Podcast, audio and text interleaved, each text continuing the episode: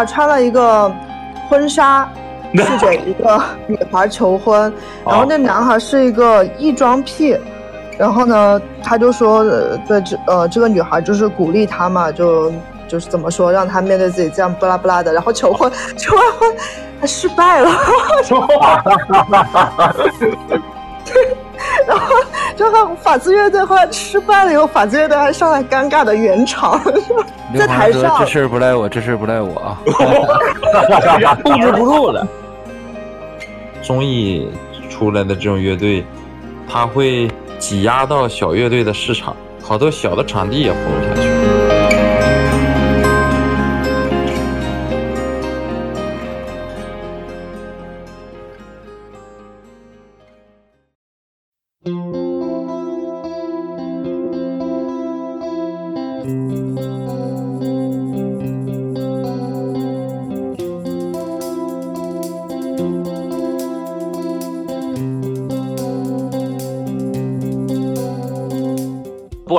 管是 live house 还是音乐节，我觉得其实都是对于大家的日常生活来来说，都是一个有那么一点点特殊的一个场合和一个情境啊。不管是乐手还是乐迷，在这个情境当中的时候，他和日常的状态都有一些不同。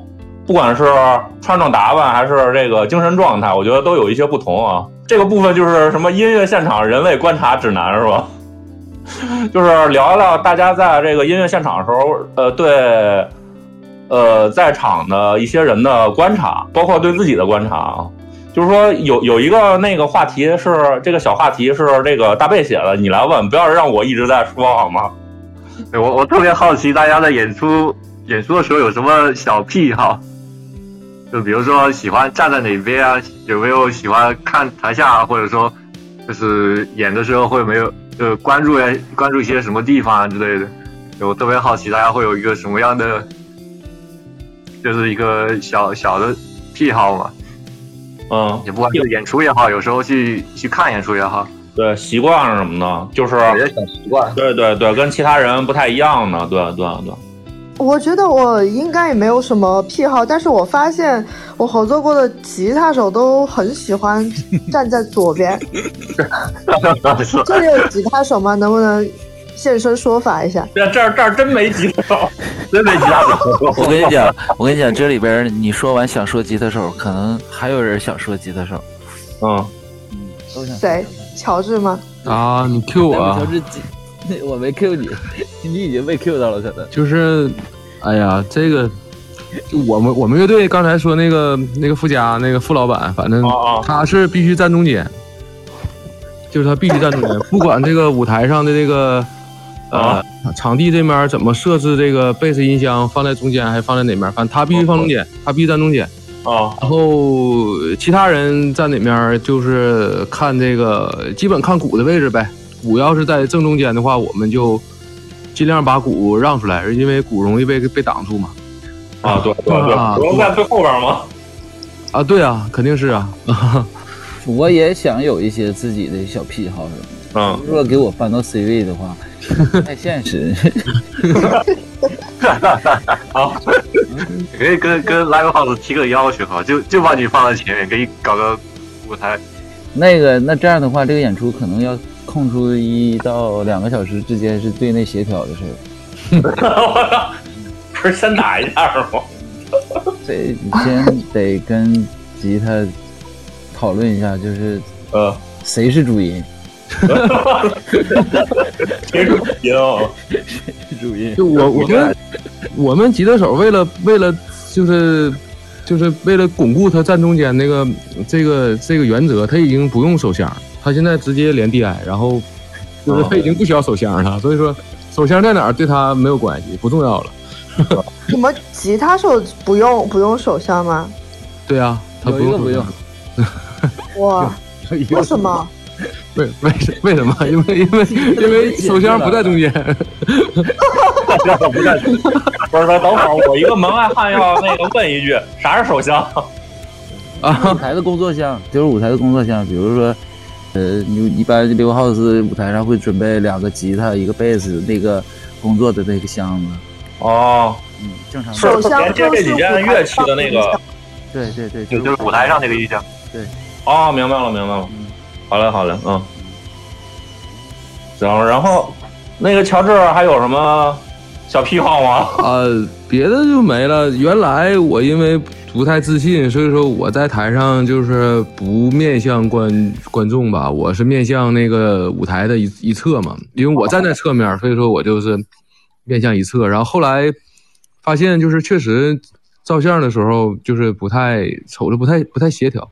然后现在我慢慢尝试的就是也像其他哥几个一样，就是都面向观众吧。但这个这我觉得不重要，因为真正演的时候我们也不需要唱，所以说在舞台上就是可以旋转、可以跳跃，这都不重要。我觉得啊，嗯，对，旋转跳跃啊癖好，乔治有癖好，对，乔治的癖好是发言，是说话，嗯啊啊，就是越来越愿意说了，就现在就必须得朗诵诗歌。他也不是我越来越愿意说了，是因为就是需要我说的内容太多了，然后就是我需要我演出之前，我需要在在我们歌单上标明每哪就哪段哪哪两首歌之间我要说什么内容，我需要提前写好，然后就是把要说的东西全都写上，要要不然的话容易就是在台上就容易逻辑逻辑错乱，然后说的就是嗯容易说乱了啊。因为确实也是，就是后摇乐队，然后没有歌词，但是中间必须得有串场。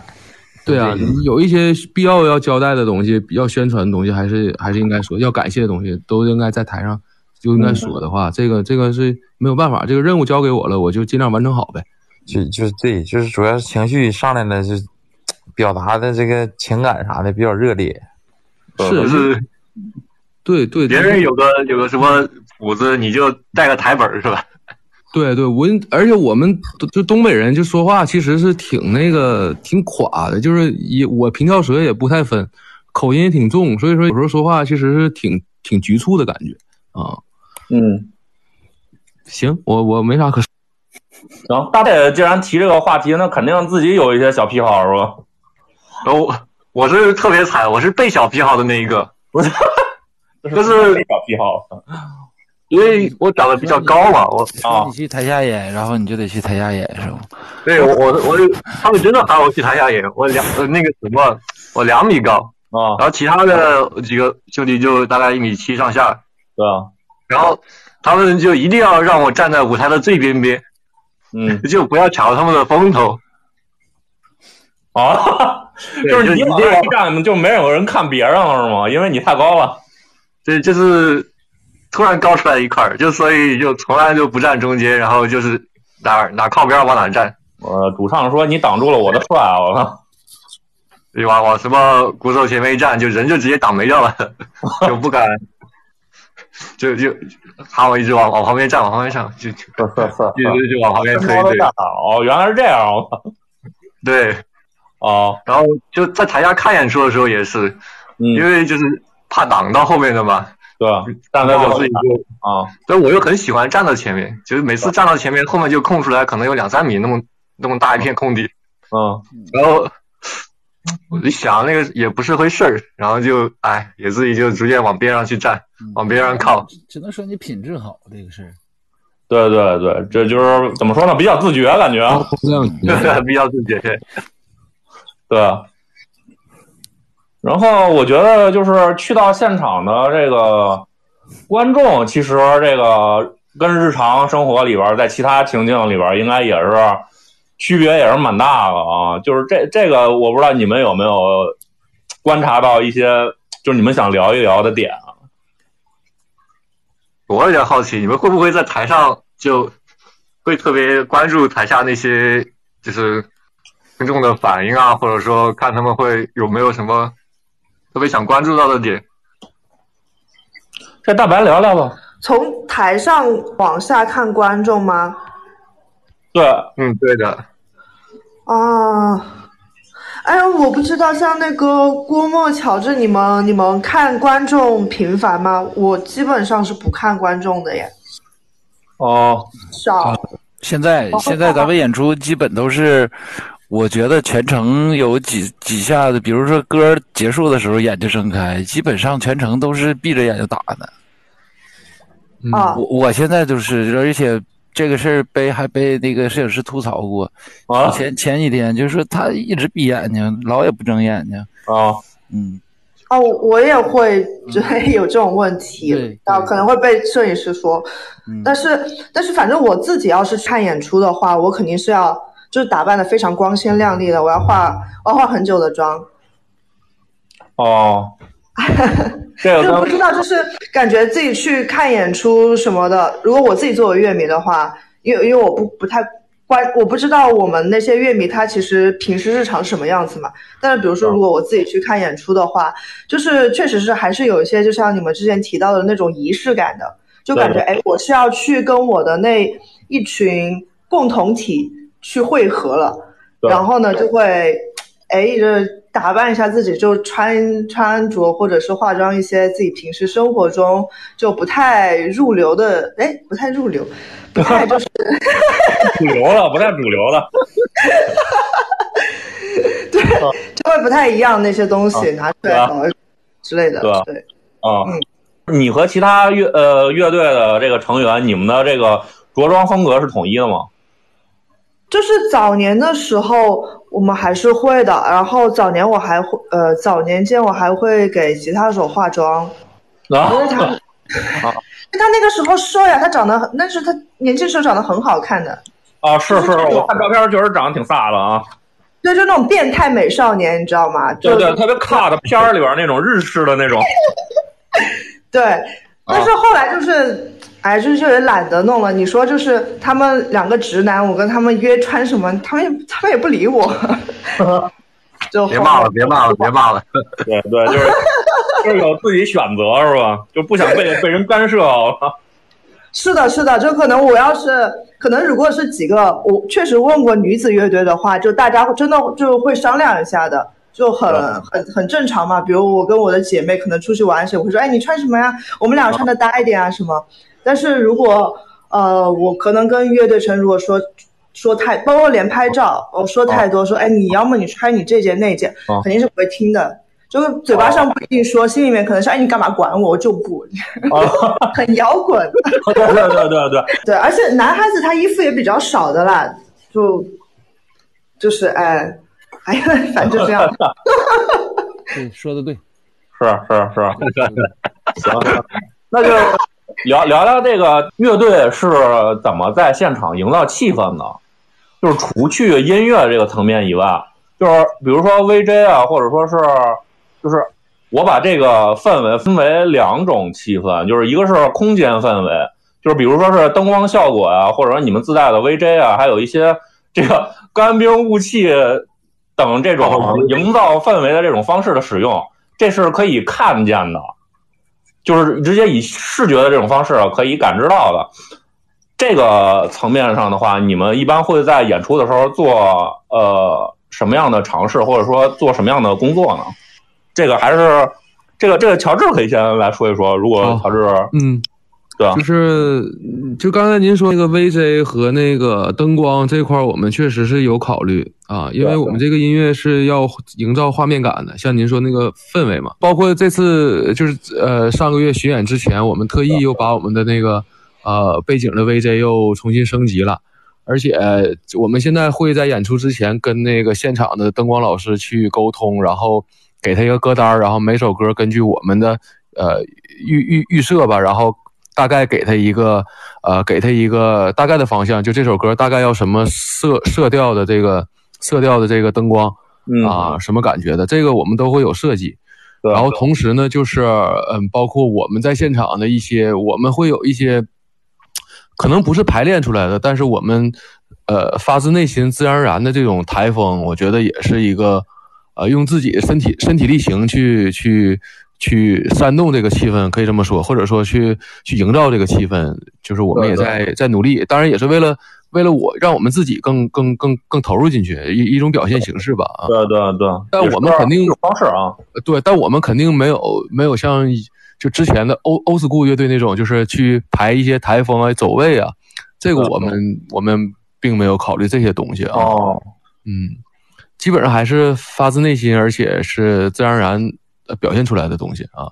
当然，那个像灯光和 VJ 这种东西，就是如果场地要是条件允许的话，我们肯定是呃设计的很用心啊这块。就是都是自己设计之后，然后跟场地方沟通，然后在现场实现的是吧？对对对，而且之前这个也是一个小笑话，也不算笑话吧。其实我们能体现出我们很用心，就是我们吉他手，就是刚才我说付老板，然后他之前有一首歌，我们要表现出一个慌乱或者说一个。呃，有点战争啊，有点那种那种那种意识形态吧。然后他会，他预备准备了一个啊，一个小的一个警灯，就红色的那红颜色的警灯。然后就是那种那种旋转那种警灯。然后呃，他在在他在那首歌的时候，他摆在摆在台上。然后如果现场有那个烟雾的话，那个烟雾笼罩在台上，然后那个警灯然后放射出那个红光，然后不断旋转。也是为了营造出那个那个氛围啊！我们其实一直是在除了音乐以外吧，就好像现场那个装置艺术啊这种，我们其实都会有考虑。因为我们乐队呃，吉他手和鼓手那个都是都是做那个专业设计的啊，都是科班出身。然后就从那个美学啊、视觉这块，他们其实都非常非常发言权的。嗯，对对对，嗯，这个是很有优势了啊。呃，对，比较得天独厚啊。对对对对，这个还怎么说呢？你这么说，我就更想去看你们的演出了，就有点遗憾啊。下次来北京的时候一定去看啊。啊，肯定会去的，不，将来就肯定可能不久将来就会去了。好嘞，好嘞，好嘞，期待期待啊。好，嗯，行，然后呢，呃。这个空间层面的也聊了，然后那个大贝，你们演出的时候会在这方面有设计吗？虽然说你们是在学校玩，可能那个呃没有没有就是其他乐队那么成熟到达这个阶段，但是你们会不会考虑这方面的安排和设计？哦，我们有一个特别好玩的事儿啊，都想起来了，就我们自己办摇滚节的时候，学校办演出嘛，我们会在后面自己画一个幕布上去。哦。对，就是自己画个背景墙上去。对对，有的时候觉得特别有有特别好玩、特别有氛围感的那个事儿，有很有仪式感。在在演出之前，然后我们临时上去画，然后画完之后直接挂到后面。对啊，我也知道你认识一些这个搞美术的朋友是吧？因为你们那个学校对面不就是川美是吗？对啊，对对，川美的，对对对对，这个也是得天独厚的优势是吧？对。搞艺术搞那个什么视觉，我觉得真的跟音乐是分不开的。对对，尤其是跟这个音乐现场是分不开的，我觉得啊。对，嗯，这个美术这方面的视觉方面的东西，其实在这个现场音音乐现场，其实它是很直观，给人一种冲击的一种一一一一个一个设计，我觉得啊。有一个好的位置，能把这首歌再往上提一个档次。嗯，尤其是在现场看的时候，对对对对，确实是这样。就是，呃，他更把这个歌手想表达的这种情绪，或者说是，呃，这种这这个故事更具象化。嗯，对，更把你带到这个氛围当中，我觉得是，嗯，对。然后那就可以聊一聊另外一个层面，另外一个层面就是。呃，live house 里边这个另外一种气氛，那就是观众当中的这个人群的气氛。我觉得就是不同乐队，呃，不同风格的乐队和呃音乐人在表演自己作品的时候，他们就会呃跟现场的乐队，呃跟跟现场的这个观众，呃会用一种除去音乐之外的方式，呃去沟通，就是用语言就跟大家聊天，或者说是。呃，有一些其他的设计，我不知道，在这个方面，大家的乐队都是怎么去做的？这还是大白先来聊一聊吧。哦，我们没有没有互动，没有互动，对，就是没有互动，其实也是一种互动，我觉得。哦，是的，就是用音乐说话，嗯啊，其实就是有点可能这方面不是很擅长，就没有。对对对，可能也是，就是乐队的。风格和这个成员的这个性格，呃，所导向的一种选择吧，我觉得啊，有的时候是的，是的，去刻意准备这些东西的话，反而会觉得就是自己演的也不舒服，像是在做作，在在在刻意的非得要去表演一个什么东西，然后自己很难投入到音乐里边。嗯，是吧？是是是，嗯，但是我也其实挺喜欢别人乐队，呃，比如他有互动的，就是有些有些乐队朋友，他们就是性格比较开朗的，或者是 北方人，对对对对，北方人，就是你这么说，我也就 也也也有共识，你知道吗？东北人真的很逗，就是我有别的乐队，哎，就那和平和浪，他们就演出中间就会讲段子，我觉得是非常好笑，就是是他们演出的精髓。所以这个 演出的精髓居然是讲段子，不是我真的就一时之间竟不知道是夸奖还是那个，不是，我就说刚才就说你说你那个听那个录音制品和去现场，你不去现场，你可能你就不知道下一个。就是曲子中间停止的时候，是不是讲话的人会给你讲一段让你笑一个星期的段子？对对对，是这样。这都是一些精髓嘛。对，嗯，对。那那那你在那个演出的时候会准备，不能说是准备吧，会会现场发挥，跟这个大家聊一些自己自己的这种段子，或者是一些什么趣事儿什么的，会跟大家去聊这些互动吗？我没卖，你问大白有没有？啥？我我没有麦克啊！哦，明白了，是是是，哦，我好像也没有。啊，原来是这样。哎，我我看我看那个，就是你你你不是大大白不是那个在乐队里边还同时也担任那个伴唱什么的吗？是因为你们伴唱的歌太少，所以说一般都没卖是吗？对的对的。哦，行，是这样的，我在乐队没有什么地位的。我操！大家都这一场都是这个样，就是就是，对啊。所以要是跳起来，音乐不够戏来凑。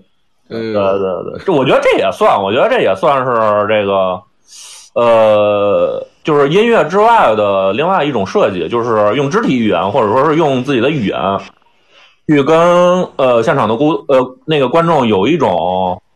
沟通，我觉得也是，其实，是是是，我觉得反正就是，嗯，大家性格不同嘛，就是发自内心的表现就是最好的。可能有的人比较闷，有的人就比较外向，我都蛮好的。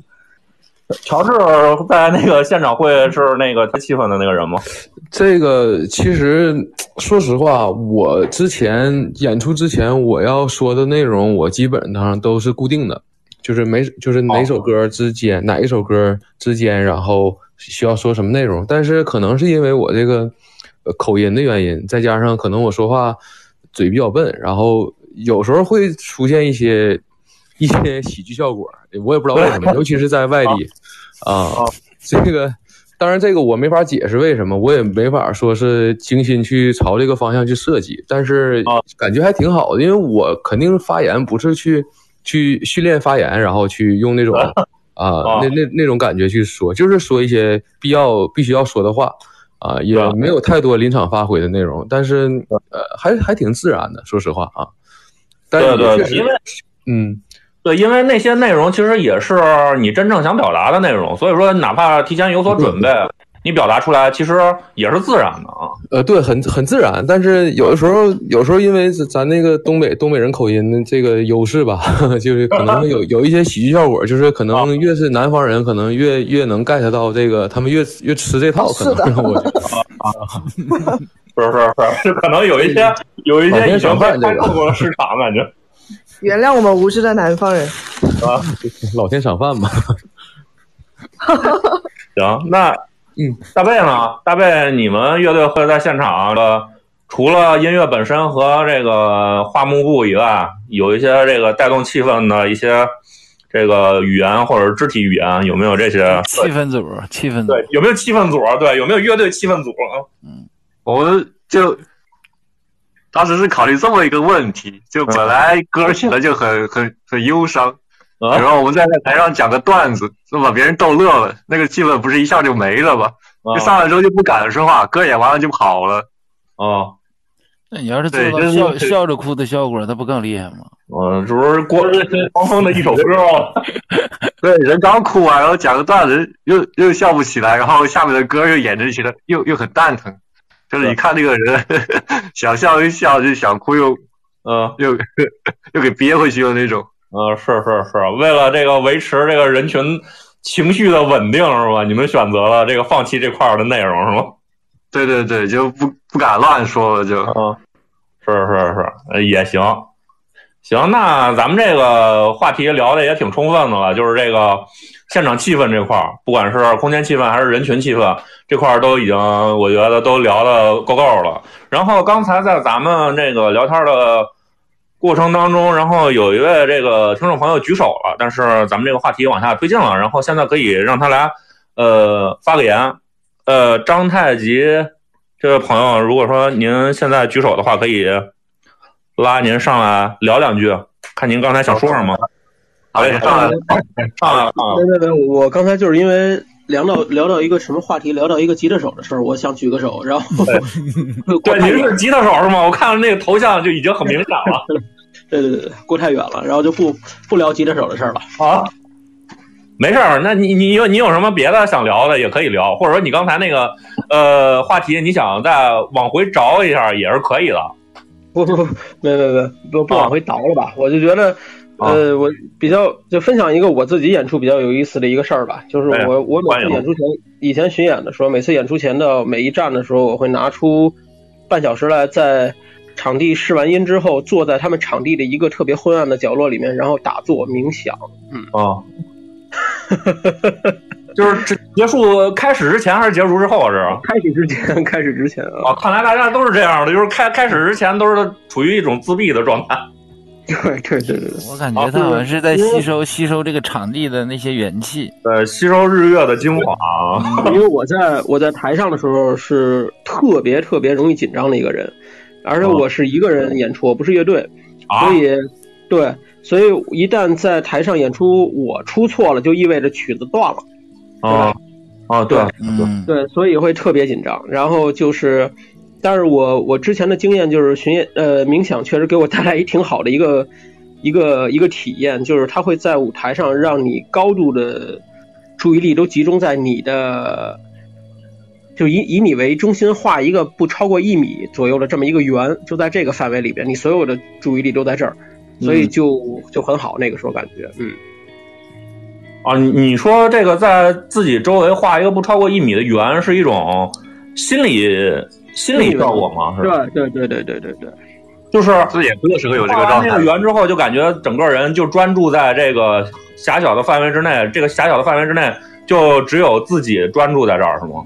对，然后你会因为在演奏过程当中，你的一个推弦推的那个那个位置特别美的时候，你还会露出一个笑容，就是给自己的啊，就完全完全和表演无关，完全和表演无关。对对对对，对，就是自己做到了的那种欣喜，是吧？有一种给自己演的感觉。对对对，是这样，是这样。其实其实真的是这样，就是好多乐队，我不知道，我觉得不知道大白有没有这种感觉，就是还是挺。挺希望就是舞台上乐队是自己在演出，但是还想变成一个自己的观众，想看看自己的乐队到底演的是什么，或者是演到一个什么什么样子。其实我我每次都会有这种想法，特别想看自己的演出，但是永远也看不到，看到的全都是录制品。对，对，那个东西跟现场是不一样的，其实啊，对对。我不知道大白有没有这样的，就是这种感觉。想看自己的演出，对，对，应该没什么意思吧？不意思了，我看你们那个歌都怎么说呢？能量都特别高。我觉得如果你站在台下的话，应该怎么说呢？有可能是一种很享受的体验啊！你没想过吗？嗯，也有可能啊，也有可能。我好像没有怎么想过，我我。我只想看，好像也只是会用那种想用审视的那种目光去看一下吧，看看还有哪里做的不足的，然后再去调整改进。哦，哦，原来是这样啊！哎，这个肯定每个人不一样。我这我肯定是希望是以那个观众的视角去看我们演出。对对对对对，这也就是刚才我想问的，就是肯定应该还是有这个人会以一种。陌生的视角去审视自己的演出，然后投入到这个演出当中，是吧？嗯，其实我是实现了的，这个因为因为就是但呃一半实现了吧，因为巡演的时候我不说有一有一部分巡演我没有跟上嘛，然后啊对。呃所以说我就有机会，但是也是在那个屏幕上，有朋友朋友帮我做那个现场的，相当于直播吧，朋友帮我录像，然后我真正看到泥塑场地，然后呃虽然说我没在场，但是在台上也是完成演出，当时给我的感觉就是这个乐队。当时这个感觉就是这个乐队不是我的乐队，然后而是一支乐队，我喜欢的乐队，然后我在听。当时是我是以用这个心理建设去去看这个视频，就感觉很感动的感觉啊。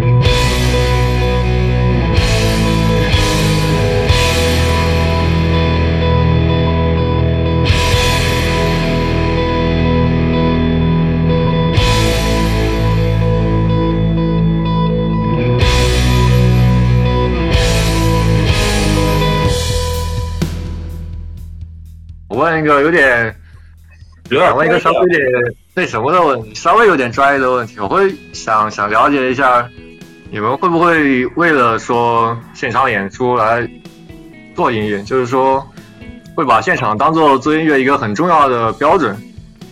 我为了达到现场一个什么样的效果，然后我会把这个歌这样。你说是做功能音乐吗？功能性的音乐吗？嗯，会是那种会放到专辑里，就当做完整的作品来做的。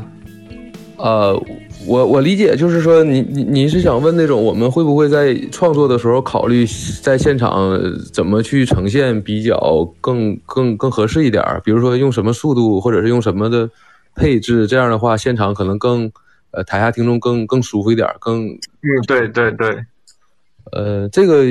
之前其实考虑的不多，但是实际上我这个东西是不是可耻，不是可耻的，不是可耻的事儿。就是我觉得，嗯，应该考虑一下，多多少少应该考虑一下。当然，这个大大原则还是自己要自己要能过得去，自己认可的东西啊。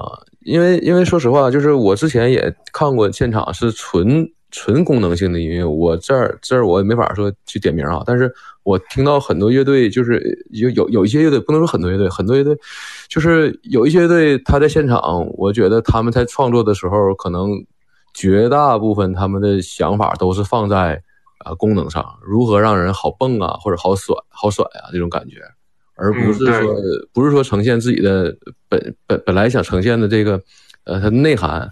它的意义，而是说纯功能性，但是这个我觉得可以理解，因为像电子音乐，它绝大部分它不就是在做功能性吗？我觉得这个东西，我觉得嗯，我不排斥，但是呃，就看你呃能不能把这个协调好啊。如果如果你觉得可以协调好的话，我觉得呃是可行的啊。嗯嗯，行，那大白，哎哦。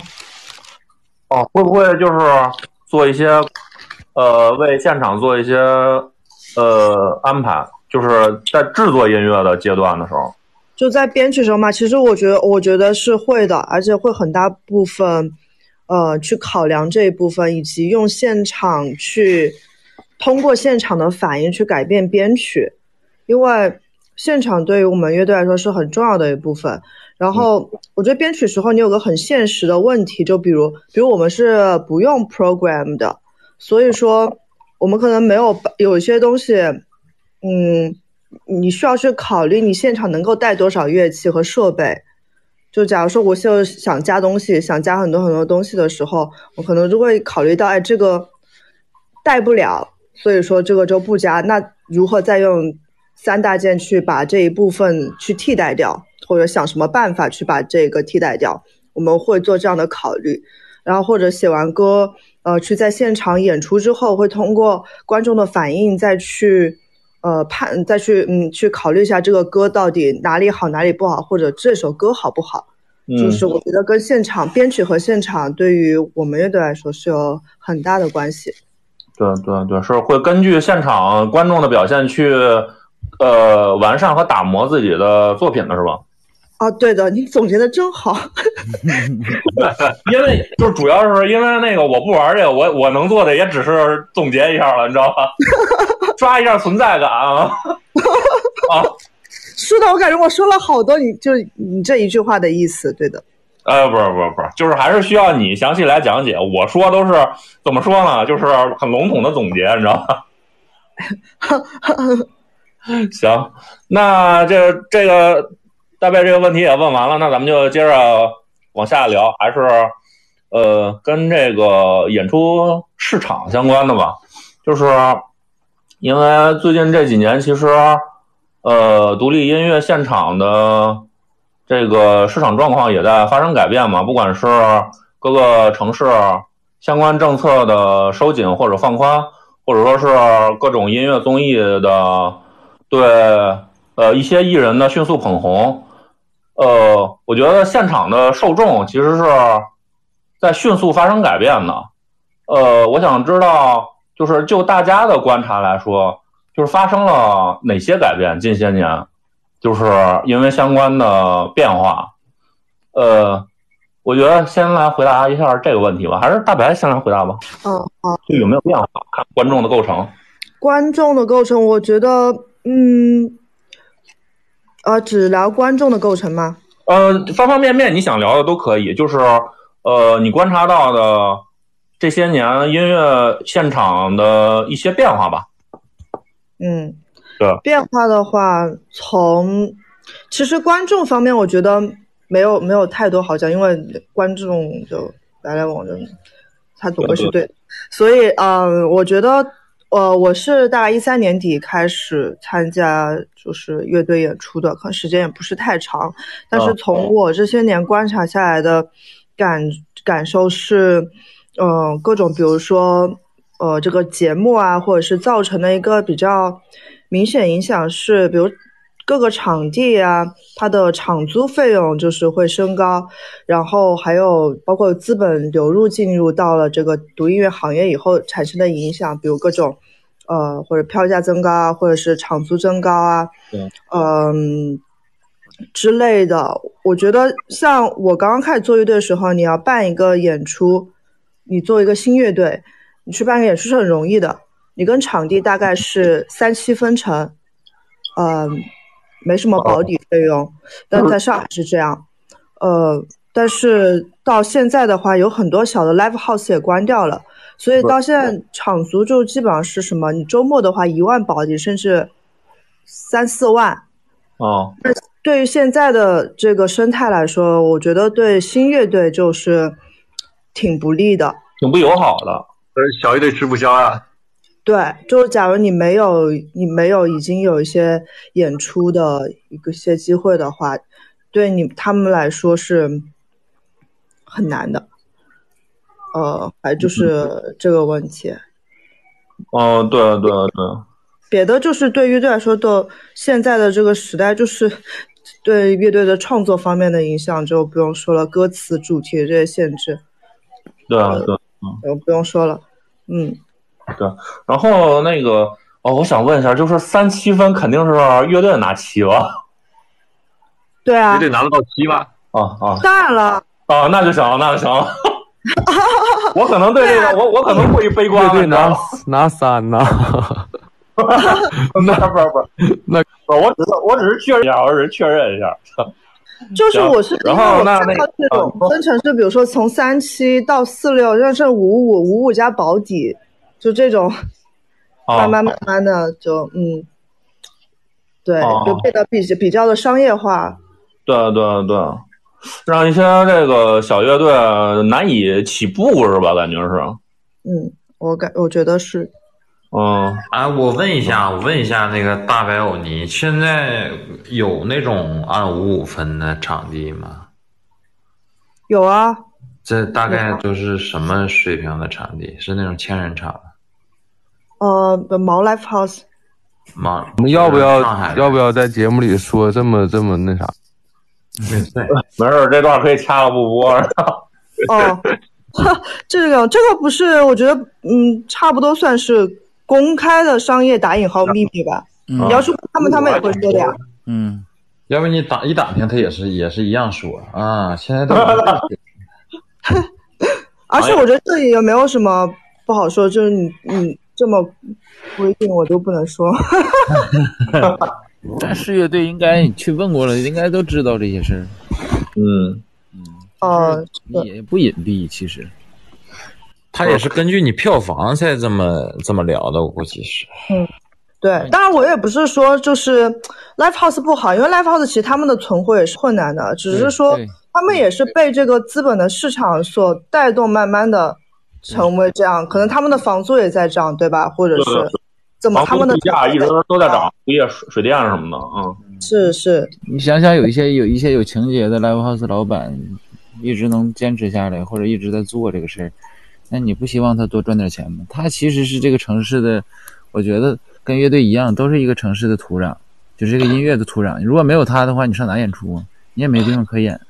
是的，是的，我是很支持 live house 老板去赚钱的。但是，但是他因为我是看到这个这个变化是从比如说节目出来之后，它明显的一个整个行业的一个就是综艺改变了中国摇滚乐的进程。嗯，对 对对，对。嗯，沉重了，沉重了，好像有点稍微。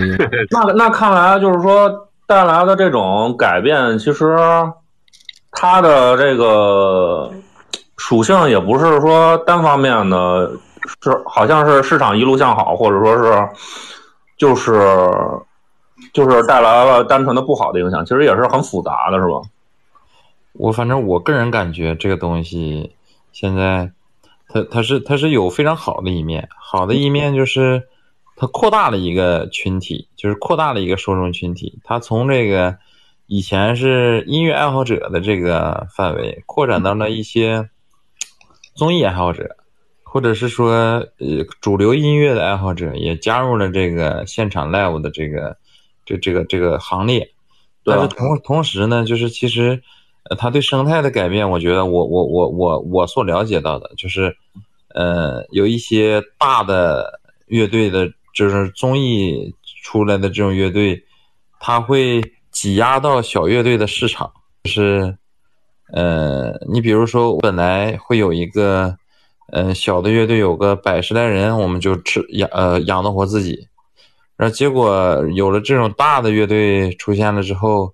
看热闹的人可能就都去看那个大乐队了，对，然后就导致这个本来一百个人就能吃得饱的小乐队，他就只有五十个人了，五十个人去看他，然后就导致，哎，就这个这个现象就逐渐变多，而且场地好多小的场地也活不下去了，就是他本来是可以接一些各种各样的小乐队，但是由于这样的事情发生之后，小乐队他也没有勇气出来，就导致。